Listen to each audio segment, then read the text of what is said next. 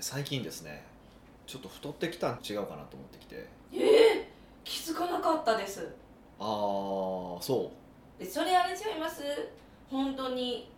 ビサみたいうな、まあ、数字で計測してるから間違いないんですけど大体普段僕のベスト体重が64から65の間なんですよへあ1キロ大体この間でこううろうろうろうろしてるんですけど、さっき67とかになったんですえ678.58近くなってるんですよえでも64から考えたら4キロじゃないですかそうなんですよえめちゃくちゃ太ってるんですよ4キロってだいぶ太ってますよそうなんですよちょっと待って全然気づかないけどなん でみたいな顔につかないタイプなんですかある程度まではつくんですけどそっからは多分顔じゃないんですねだから僕頬をつまむとはい大体今何キロかなって分かるんですけど、そう前も言ってましたよねそうそう分かるんですよ多分もうこれ超えても分からへんなって分かりました66超えても分からへんねやってことも分かりましたへえでちょっとやっぱお腹周りがちょっと今ぷよってきててあーお腹につくんです僕おね腹ですよねヒデさんあの顔は荒れちゃいます焼けて黒いじゃないからなんごかごまかしてる最ってこ近そうそうそうシュッと見えるじゃないですかといやヒデにしさんなんかにしてもつまんでる感じは違うから頬細い頬がなんてこいうけるこけるじゃないけどそうはいいうこけるスタイルな顔じゃないですか、シュッとフェイスみたいなシュッとはしてると思いますだねからあの得するタイプですよね黒いしシュやからもうなんかもう全然シュッとしてる人みたいなああそうそうそうあの外国人でもそうですよね すごい顔綺麗くて細いのにすごい下半身ドーンみたいな人でしょよ用なしみたいな人とかでしょひどいひどいいや別にに僕はあの体型好きですからね、そうだはい、意外と嫌いじゃないんであじゃあそれにやっぱ近づいてきたんじゃないですかそれにいやそれ困る自分は嫌 やもんえーえお肉につくあおお腹につくってことは、はえっ、となんやろう腹筋とかしたらいいってことですかいいやあれ嘘ですよ部分痩せとかないですからねえそういう希望をなくすような発言いや事実やもん部分痩せなんて存在しないって科学的に今なんか証明されてるのでえやっぱー、やるとすればもう腹から脂肪を抜くしかないなと思って吸引ってこと吸引脂ですか肪を吸引して、まあ、バストに入れようかなとか思ってるんですけえどいよいよ何えあのボディビルで 入れてたくなってきたいよいよいやいやいや知ってるあのその人くお客さんで美容整形の会社があって、まあ、美容整形の病院かと喋ってて女性とかでもすごいんですよあの太ももとか、まあ、お腹周りかお腹周りかあのーふくらはぎふくらはぎはいふくらはぎからかかとにかけてはいの脂肪を抜いて結構胸に入れるんですってえー、だから体力だけじゃないですかどっちにしてもやっぱ足が細くなるないしはあのお腹がへこむからはいで胸にボーンって入れてすごい大きくなるんですってえでーシリコン入れるとあれ硬いじゃないですかはいはいはいはいだから例えばこううつ伏せじゃない仰向けか仰向けに寝転んだ時に普通胸ってこう横に広がるんですよねはいはいでもそうすね広がらないんですよシリコンってだから自然じゃないんですよねああもうこうプンって張ってるみたいな感そじう僕ちょっとそのシリコンの人に当たったことがないの であの触り心地がどうなのかちょっと僕知らないんですけど じゃあシリコンも触っとけばいいんじゃない違うんですかねやっぱり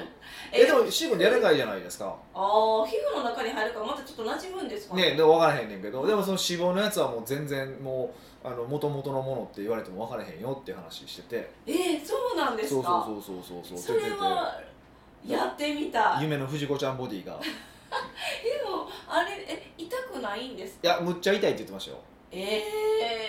ええっとねえっと2ヶ月ぐらいは、ね、結構歩くの辛くてヒールも履かれへんかったって言ってましたねそのややったその院にいてた、いあの看護師さんじゃないですよコンシェルジュの子かがと喋ってたら言ってました、二ヶ月は辛いですね、うん、2ヶ月ぐらい結構ななんとなく痛くて辛かったって話をしてましたでもその後でもすごいもうむナちイゃスくちバゃディを選んむだちゃくちゃ男子にモテますよって言ってまし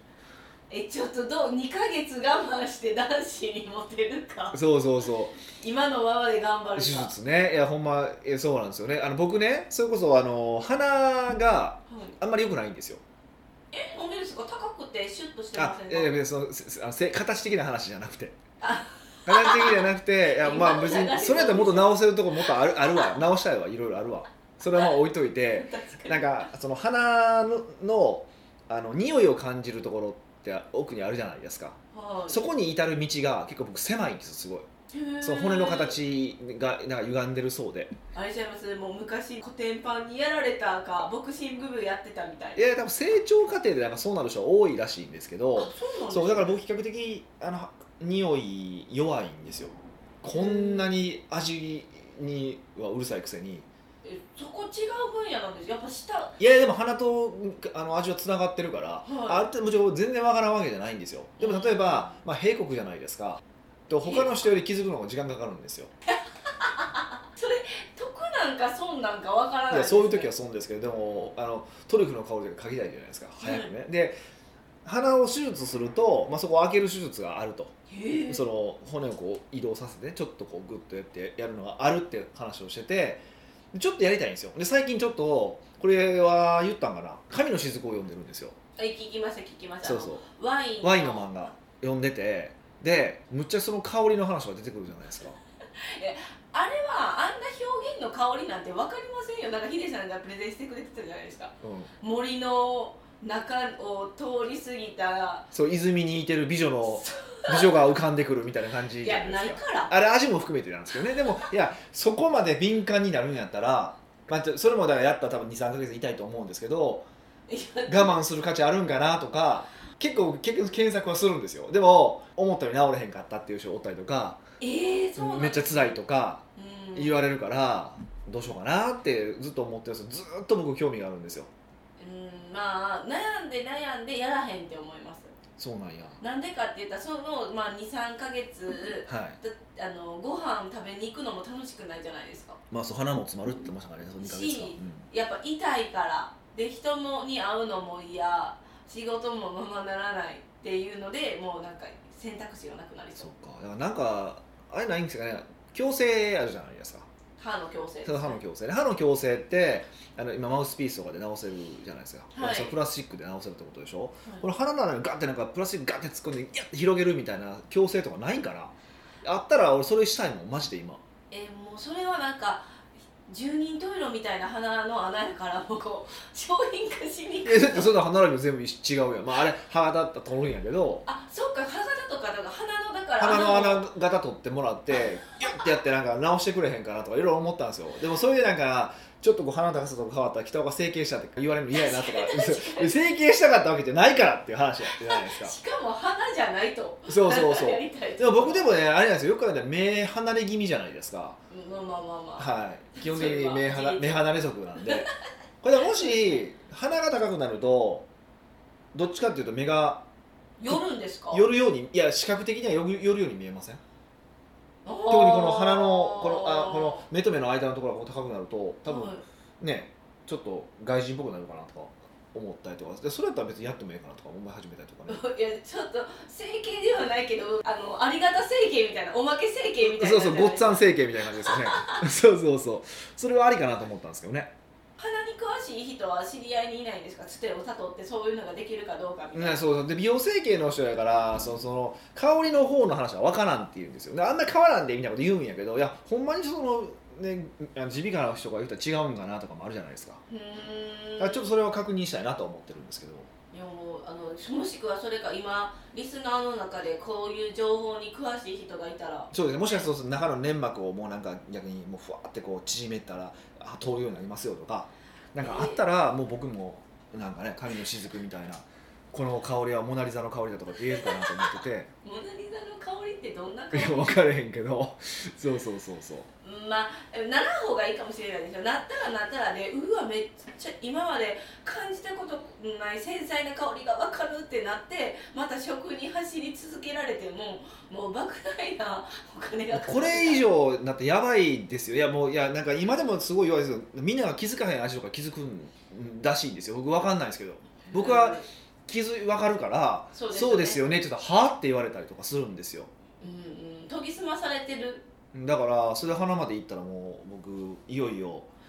あいやの会話でき会話ができないかもしれないあのロブションの伝説知ってますロブションあのロブションってゆあー聞いゆたこと有名なフランス料理のシェフが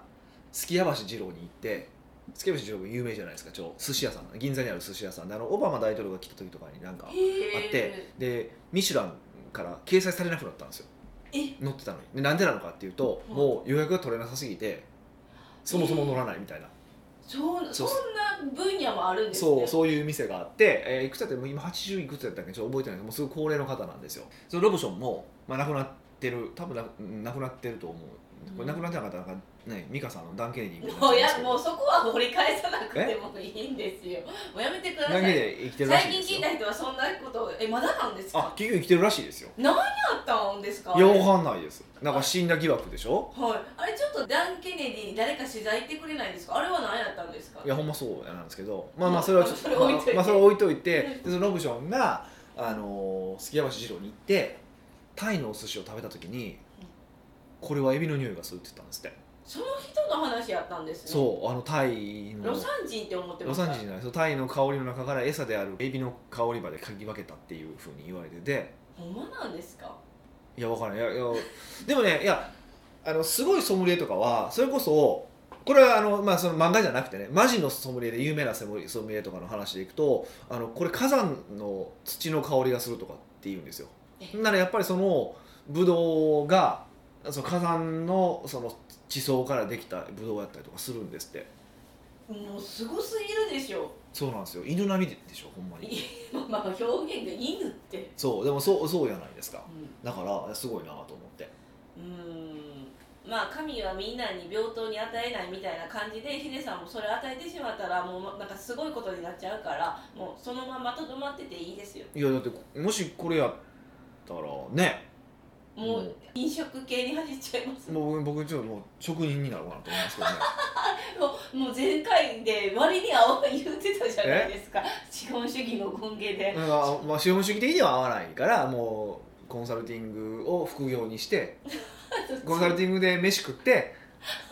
あの趣飯味飯の飯はもう趣味でもう原価率95%とかでやろうかなと思ってますけすごいもうそれも予約殺到じゃないですかど、まあ、原価率95%でも多分78万すると思いますけどねたまあまあまあまあ高いけ ど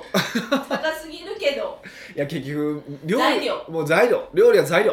もう材料その材料入手が困難なんでしょうねいやほんまそうなんですよそうなんですよ世の中にいっぱいいろんな材料有わ有名なものもあるけどじゃあ例えばそのブランドものが美味しいかって言ったらそうでもなかったりとかするんですようん割と最近どやーって地盤系出てきたりとかすっていうだ出す店あるじゃないですかなんとかさんのなんとかなんとかでーっていうのとかっ顔 てそうなな何人かしか仕入れられませんって言うと、まあ、ほんま自分の社で食ったって思うやつはありますよねそうなんですか、うんあんまやったっ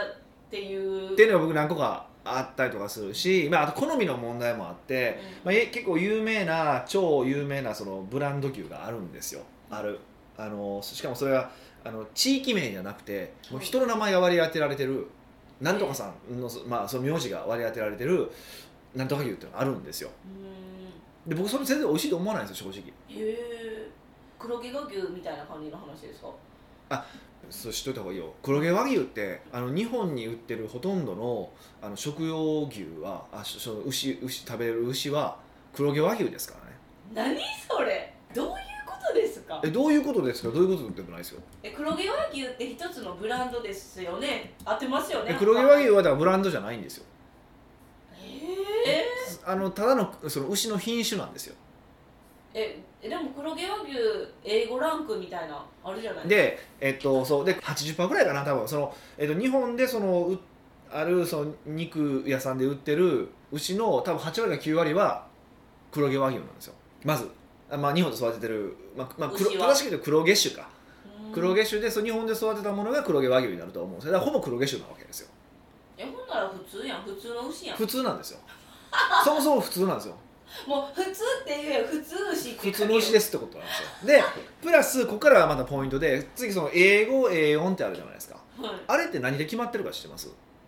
えー、なんか美味しいか美味しくないかみたい違なうんですよあえれサシの量とかぶどうまり率っていうんですけど、えっと、さどういうふうにこう綺麗にサシが入って、えっと、サシって脂身ねはい、網身が綺麗に入ってるか脂身が多く入ってるかう綺麗にまあ確かに綺麗に多く入ってるかっていうこととぶどうまり率でどれぐらいの多くの肉が取れるかいや効率がいいかってことですねんっていうので英語 A4 って決まるから美味しさではない味じゃないんですよどれぐらい効率がいいかとかどれぐらいその油が多いかとかなんですよいやもうそれやったらそれはなんか牛の業者さんたちの中で話されてからそうそうそうそうそう私たちに持ってこなくていいよみたいなそうなんですよ持ってこられたとってじゃあ英語が美味しいとかってありえないしまあそう思ってるやつはまあ頭悪いってことですよで ねも今まで頭悪かったやんうんそうなんですよ要するにそういうことなんですよ何その事実なんで誰も教えてくれないんですかいやだからこれ初めに言った人すごいですよねあー初めにこれをオープンにして黒毛和牛ってはもう当たり前のことを言ってで A5 ランク A4 ランクっていうなんか当たり前のことを言ってって初めに言った人がいてるはずなんですよでそ絶対牛屋さんやそれだからマーケティングが上手な人じゃないですか、はい誰かわかんないですけど、はいだからまずそこはすごいよねってまずその考えた人を褒めたたいたいところなんですけ どいやまあもうそれもさそろそろ何年も経ってきててしかもそろそろもう刺し肉って刺しじゃないよねっていうあのも広まってきてるのにいまだに A4A5 でありがたがある人たちがたくさんいてるわけじゃないですかいやもうほともんうど情 弱って恐ろしいですよねマジでバリディスられますいやよいやほんまにほんまにだから疑問に思ったことをちゃんとググってから調べなきゃいけないってことですよ、まねあ確か A5 ランク A4 ランクで検索すれば多分ねそれすぐ出てきますもんねまあでも出てきたとってその文章を読んでも私は理解できいないやわか多分わかりますよ 多分そんな難しいことはないと思いますよ、そうなんですうね、ん、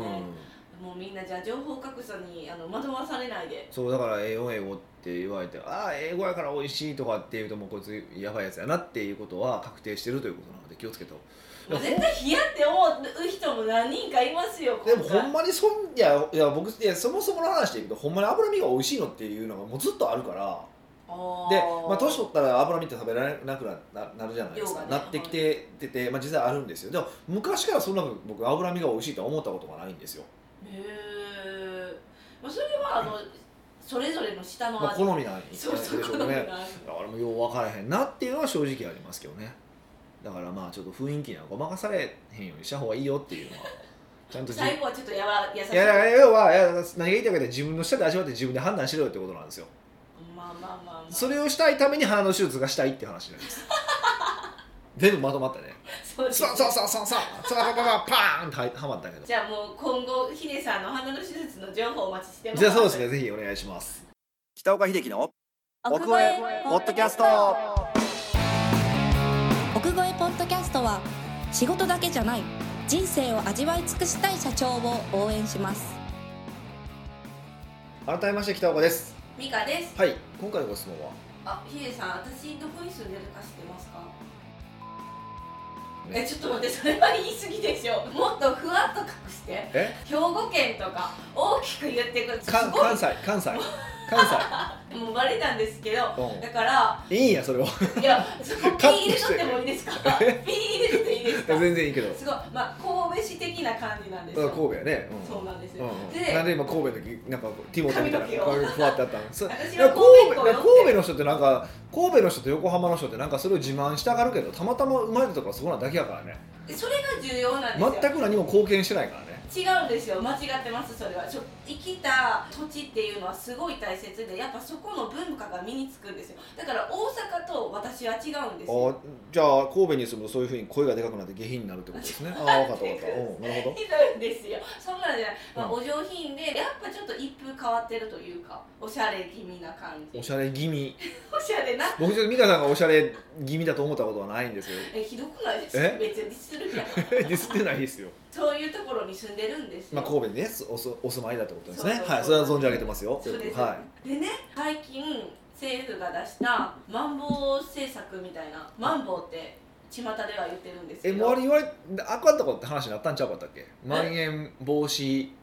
まん延防ま止、まん延防止等なんとか関する措置みたいな感じでしょそうですそうですそうですんんまん延防止、うんまん延防止で、まあうん、省略してマンボウなんですけどえだからだからマンボウっウて言ったらあかんだよったって言ってるちあゃんマンボウになえそんなとなんかその話あかんじゃないなんか話なんか言い方が間抜けやからどうのこうのとかでなんかやめた方がいいとかって話になってえだから今マスコミまん延防止とかってなってるんでしょ違うのそうなんでです、きね、聞いたけど俺もそんなん知らんから私も知らずに今マンボウって言っちゃったし私はマンボウに失礼かなって思ったんでっすよていうのいうふうに言ったやつもおるらしいですあもう同じ発想やん かもう魚のマンボウよそうそうそうらしいよあなんですねまあまあなんでもいいですけど、まん延うん防、止のなんか対象地域なんですよあああそうなんですねでもこれ放送される時はもう東京もなってますわああなるほ東京もどなっちゃって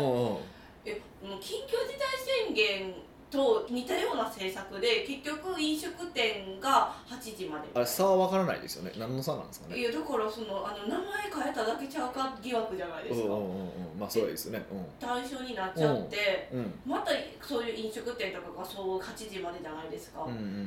うんもうやるせない気持ちでどないしようみたいなどないししよう、うん、やしもうそれを思ってあなんか接客のビジネスじゃないですか飲食系ってはいはいはいだはいから飲食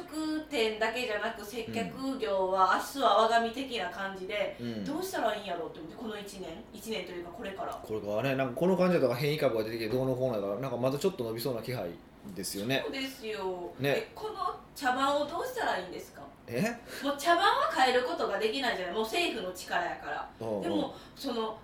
被害に遭うものはそれに従事してる人じゃないですかもう接客まあをしてる飲まあ食店ねとか、まあそうですよねそうですよねはいもうどう対策ねって言ったらいいんですかいやーね、どうしたもんですかねでも今回に関して言うともうほらだんだんこうもう気にしてる人と気にしてない人が分かれてきてるじゃないですかああ国民もそもそもまあはい多分そこは結構感情は理解した方がいいなと思っててだから気にしない人がどういうもんなのかっていうのはちょっと理解した方が良さそうな感じですよねまずどういう人たちが気にしてないのかとかあそうそうあどういう考えなのかっていうことですよねで例えばだからあのーほら入り口とかでアルコール消毒とか体温検査とかやってるじゃないですかはいであれもいや真剣にみんなやってるからって多分やってない人が大半だと思うんですよえもうもう儀式儀式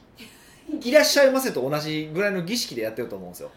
でもう受ける側ももう儀式としてやってるだだってそもそも焼肉食いに行くのに熱あるやつ食いに行けへんやんって話じゃないですか確かにそうそう確かにピッてピッてなんやねんでしかもあのあの体温ってあんまりそんな正確じゃないですからねあれえそうあなんあです正か確じゃないんですよねってなったらまあ穴だらけなんですけどまあでももうやってるよねやってますアクリル板立てときましたね大丈夫でしょみたいな感じですよねああもう言われたことやってるよねやってますでよそうでそれはどっちもですね店側も言われたからやってるし、うんやってる国旅に行ってる側も大半はそうだと僕思っててでも全員じゃないと思いますよもちろん真剣に思ってる人もいてると思うんですけど、まあ、けど僕はもうもうそういう儀式なんやなと思ってるから手荒れるなと思いながらやってますけど、そうですよねうん手やれますようねんまあ、それはあるんですけどねだからその茶番だなと思ってる人がいっぱいいてるわけで、まあ、そこを味方に取り込むしかないですよねああじゃあそのまん延防止みのやらなきゃいけないこととか出てきてるじゃないですか、はいはいそういう検温もそうやしとか、はいはいはいはいそういうのを、まあ、守った上でもそうまずだからそうもう言われたことは守ってますっていう体にしていく必要があるんじゃないですかでその上でどうするのかっていう話だと思っててだから気にしない人だではもうほんま気にしなくてだから例えば昨日、まあ、僕らご飯行ったじゃないですかうん、はいでまあ一応ね気にして人数は少なめに行ってますけどであれも、えっと、8時までなんですけどそう店は8時までなんだけど9時までにおったんですよね行ってたんですよねうんでまあ要はもう入り口を鍵閉めてねあ見てましたヒデさんもえヒデさんも見てた見てた見てたいやでも閉めるって言ってたじゃないですかそうですそうですそううんです、閉め閉めていいですかだってあの見回りが回ってくるからそうそうそうそうそうでだからもう閉めてくださいとで帰る時に俺そう言ったもん店主にもし人がおったら俺お疲れ様でしたって出ますからねって言っててたもんそうそうそううそうそう店主ノリノリでそうそうそうそうそうでしょそうそうそうそうってでもそういうそういう話じゃないですかでもそれってなんでできるのかっていうことがず僕重要だと思ってていやそれってあの距離感のまあそんなになんだからこう箱がでっかくなくてうーんその大きくなくてちゃんと対その前に対話ができてるから会話ができてるからそういうことができるわけでしょはいうん、だからもうそういうふうにしていくしかないですよねあじゃあもし小さいお店も有利やでそうだ面倒くくさくないお客さんとちゃんとお付き合いをして、でちゃんと対話コミュニケーション取れてたらあそのまあまあまあ任しといてとあだーからもうだからこっちも協力す金るよみたいなももう分かってるともう世間がうるさいの分かってる と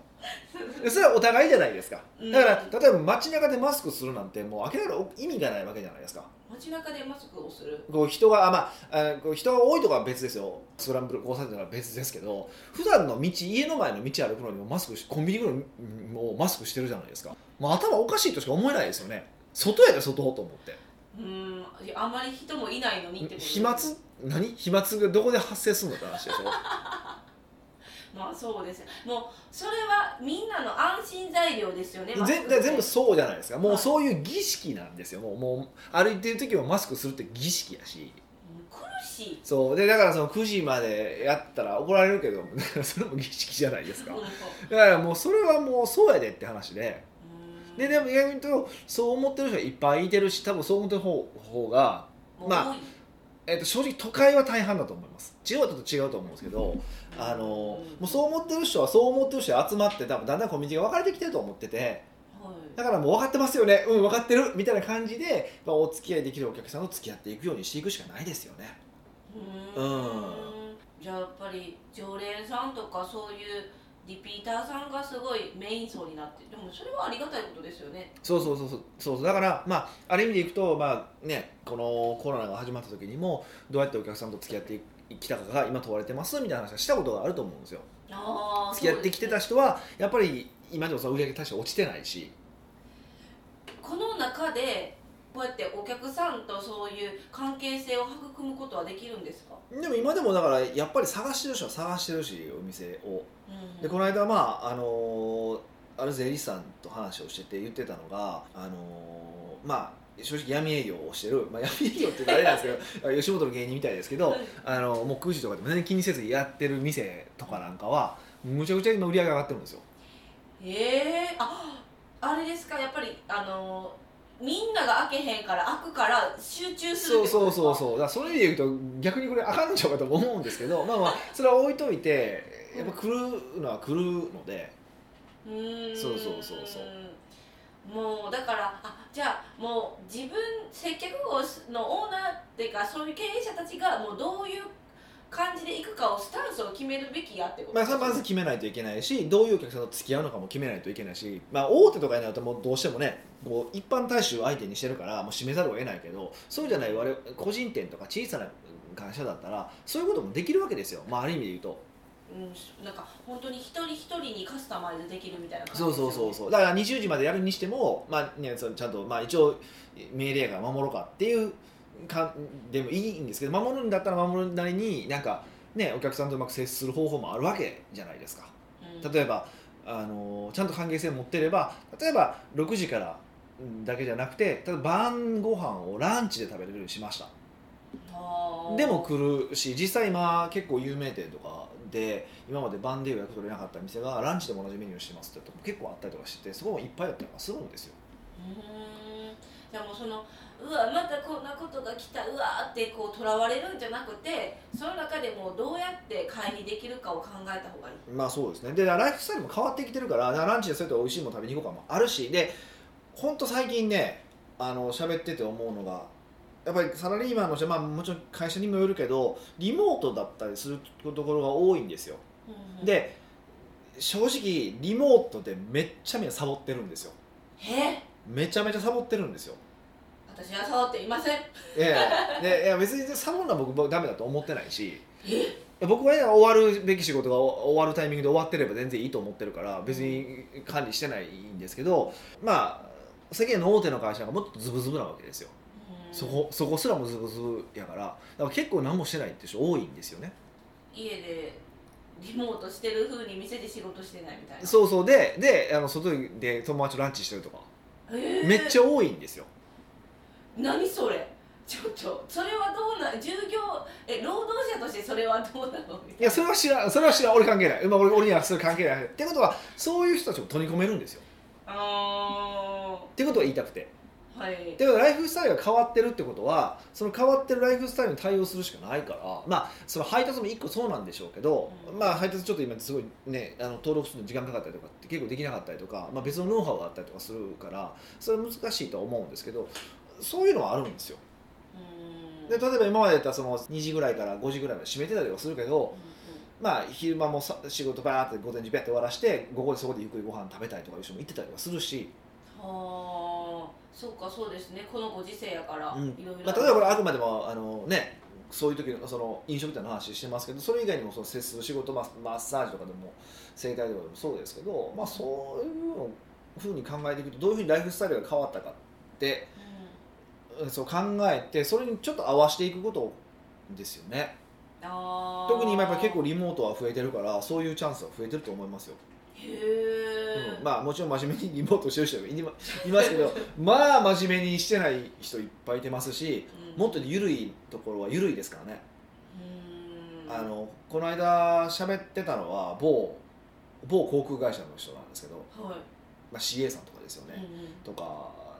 をこう取りまとめてる人がいててその人が喋ってたらもう全然 CA 働いてないと、まあ、当然飛んで飛行機飛んでないからねで自宅待機なんですって一応飛んだ時に行かないといけないってルールはあるみたいでで、まあ、飛ばないじゃないですか基本的にでで一応なんか仕事はなんかありそうでなくてでなんか今学習してくださいとかあったらしいんですよこの間まで何の学習えまあそれはちょっと嬉しいかも英語とかなんかそう学習してくださいみたいな、あーはいで最後日報書くんですけどで上司によっては結構細かく管理する人もしてるんですけどほとんどゆるゆるなんですってもうそうですよ管理しきれないもんだからまあま